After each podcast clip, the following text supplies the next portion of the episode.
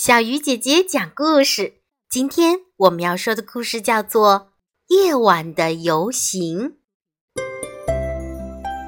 小恩要睡觉了，他穿上睡衣，依次对绒毛狗、胖胖猪、吸铁小兵、嘟嘟车说晚安。接着，他钻进了温暖的被窝里，不一会儿就睡着了。小恩的房间里一片寂静，窗外的月光透过窗户，铺下一层银白色的纱。突然，绒毛狗轻轻地动了动，悄悄地睁开了眼睛。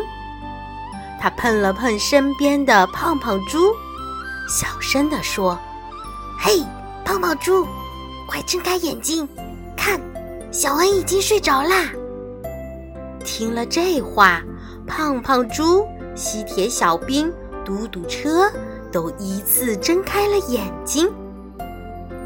吸铁小兵伸伸胳膊，扭扭腰，开心的大声说：“万岁！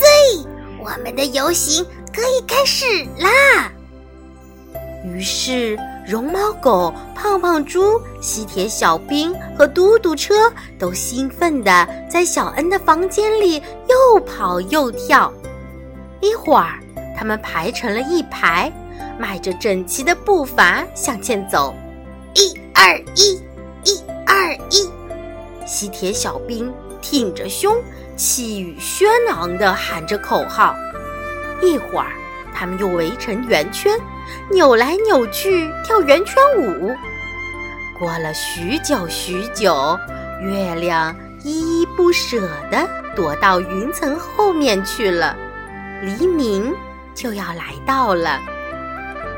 梦中的小恩动了动身体，似乎就快要醒来了。绒毛狗连忙呼唤他的朋友们：“小恩快醒啦！”听到了这句话。小伙伴们赶紧回到原来的位置，闭上眼睛，恢复了一动不动的样子。夜晚的游行结束了，亲爱的小朋友，你猜，玩具们明天还会游行吗？好啦，小鱼姐姐讲故事，今晚就到这里了。祝小朋友晚。安。